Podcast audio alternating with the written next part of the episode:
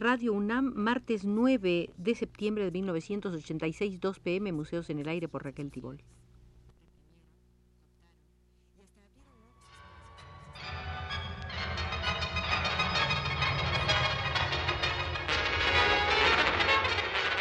Radio UNAM presenta Museos en el Aire. Un programa a cargo de Raquel Tibol quien queda con ustedes.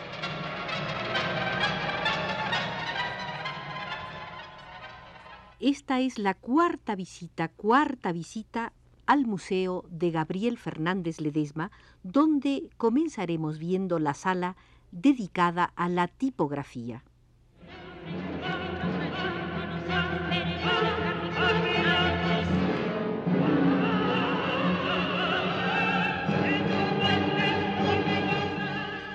Nuestra tercera visita había concluido justamente con una primera visión sobre las ideas en torno a la tipografía expresadas por Gabriel Fernández Ledesma. Retomaremos, pues, este conjunto de ideas de enorme valor y muy actuales. La tipografía, escribió Gabriel Fernández Ledesma en 1934, como medio amplio de difusión de las ideas hacia la sociedad, supone como condición esencial la claridad.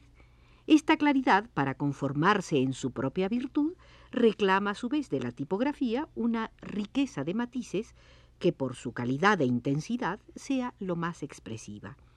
Es así como nacen las proporciones de los tipos, altos y bajos en su cuerpo, negros y blancos, extendidos o condensados, según se trate de atraer más o menos la atención, de grabar la memoria o de herir en un choque violento la visualidad. Todas estas sutiles y diversas cualidades, decía Gabriel Fernández Ledesma, deben conocerse de modo penetrante para servirse bien de ellas al aplicar en cada situación expresiva la tipografía capaz de interpretar las distintas gradaciones de emoción e interés de las ideas. El cumplimiento de esta necesidad constituye al mismo tiempo el punto de donde arranca el sentido estético de la tipografía. En consecuencia, el buen tipógrafo debe ser un hombre de sensibilidad, buen artesano y buen artista, ocupado siempre en resolver los constantes problemas que a cada paso le plantea el interés de su relato visual.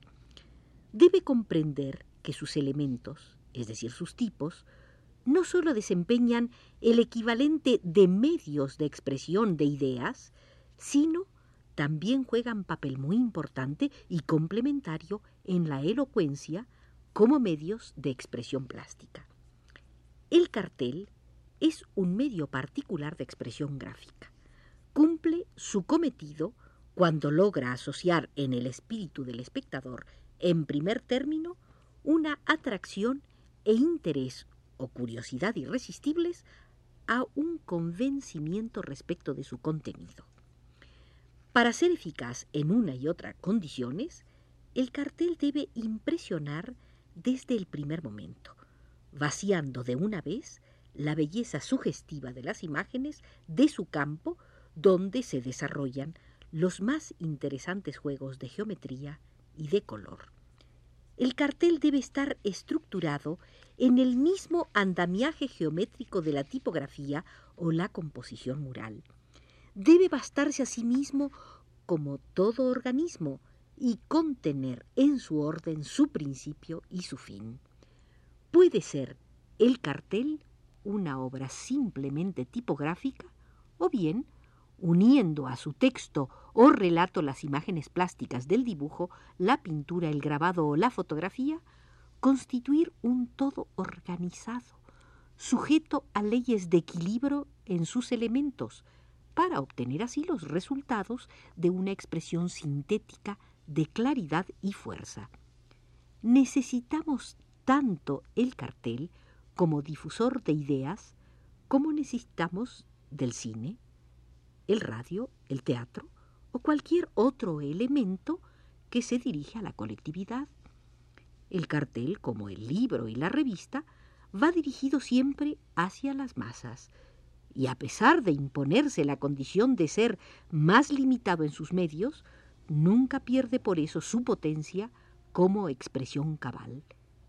El cartel es el teatro y la decoración mural, y el libro que no espera que lo visiten, que sale a la calle desde la pared, grita su objeto a las gentes que pasan. La voz del buen cartel siempre se escucha.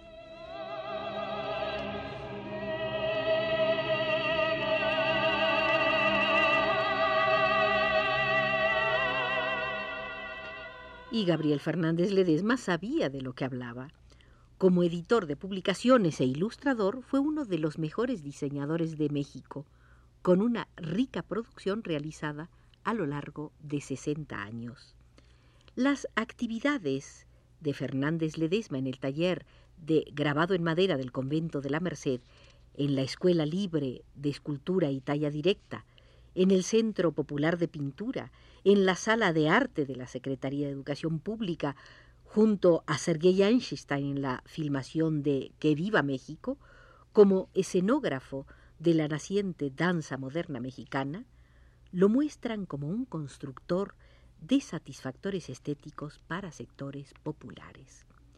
En Fernández Ledesma, el México democrático tuvo durante varias décadas uno de los más completos activistas culturales que desarrollaron proyectos eficaces para insertar al arte en esferas sociales más amplias.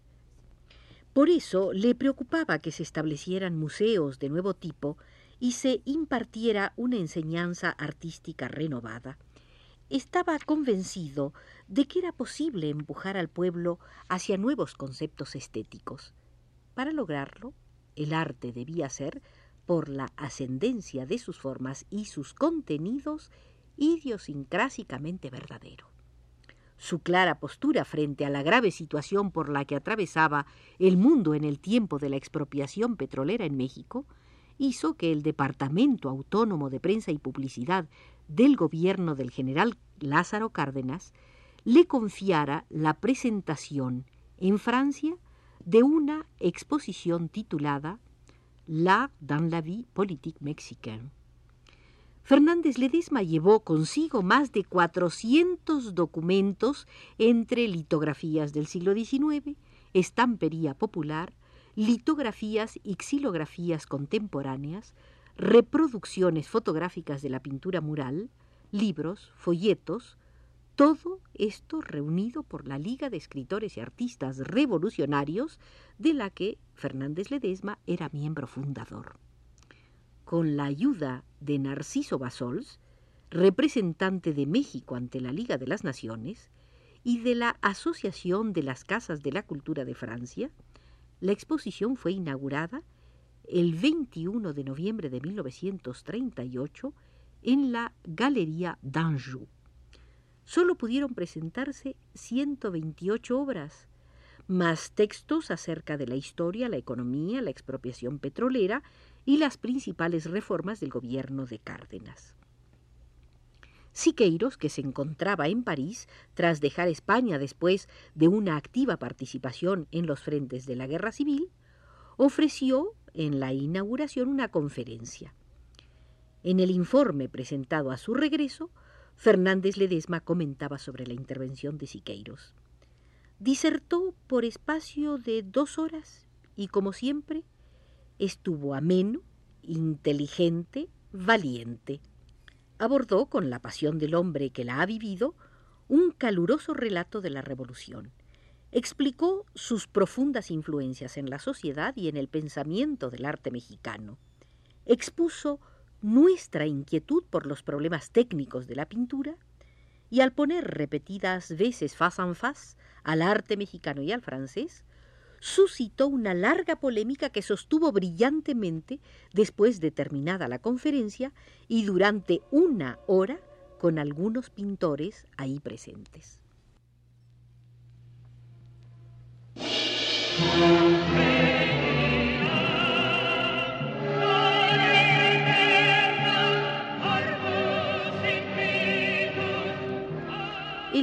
A Francia lo hizo Fernández Ledesma en compañía de su esposa Isabel Villaseñor, la escultora Esperanza Muñoz Hoffman y la pintora y grabadora Angelina Beloff.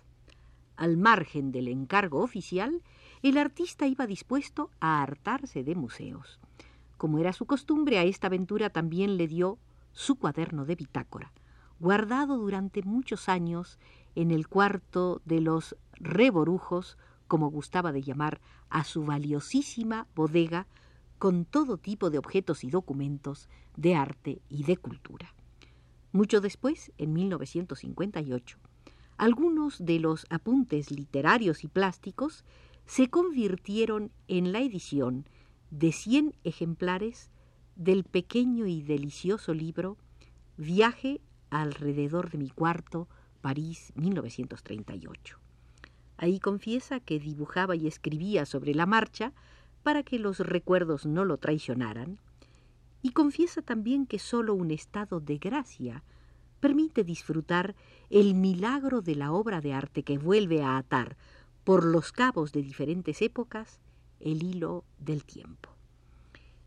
A una edad en que muchos preferirían retirarse de tareas pedagógicas, en 1958, a los 58 años de edad, Fernández Ledesma aceptó el cargo de profesor de desnudo y composición para el quinto año de la Escuela Nacional de Artes Plásticas de la Universidad Nacional. A la luz de esta actividad tardía, hay que subrayar que desde los centros populares de pintura hasta la Escuela Nacional de Artes Plásticas, para bien o para mal, según quien lo juzgue, los alumnos de Fernández Ledesma nunca salieron de sus clases preparados para insertarse en el mercado artístico.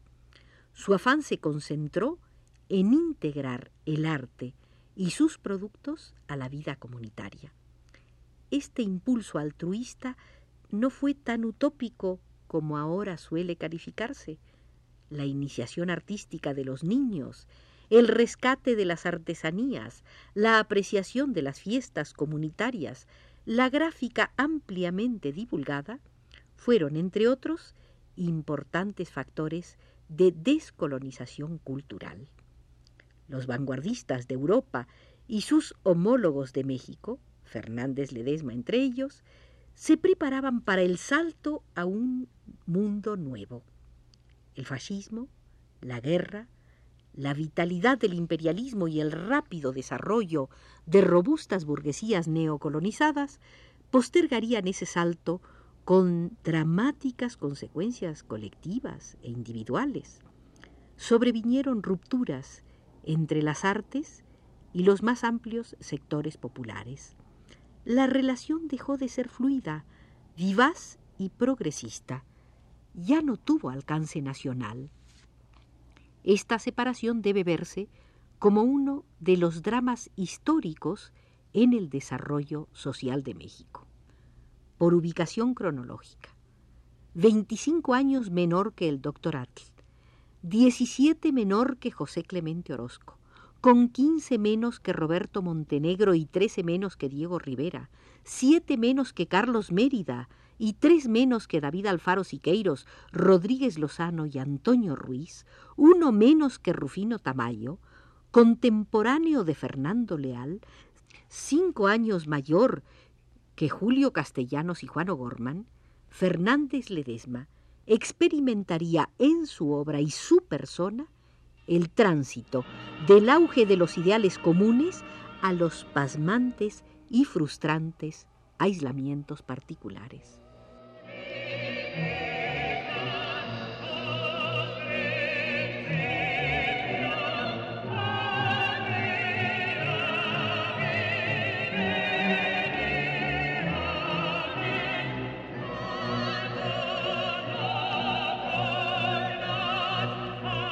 Termina así, estimados amigos, la cuarta visita al Museo del pintor, grabador, promotor cultural, diseñador y muchos etcéteras, Gabriel Fernández Ledesma. Nos dirigió desde los controles Arturo Carro.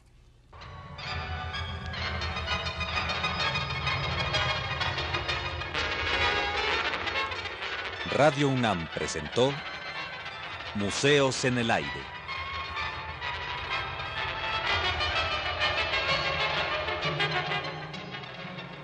Un programa de Raquel Tibol.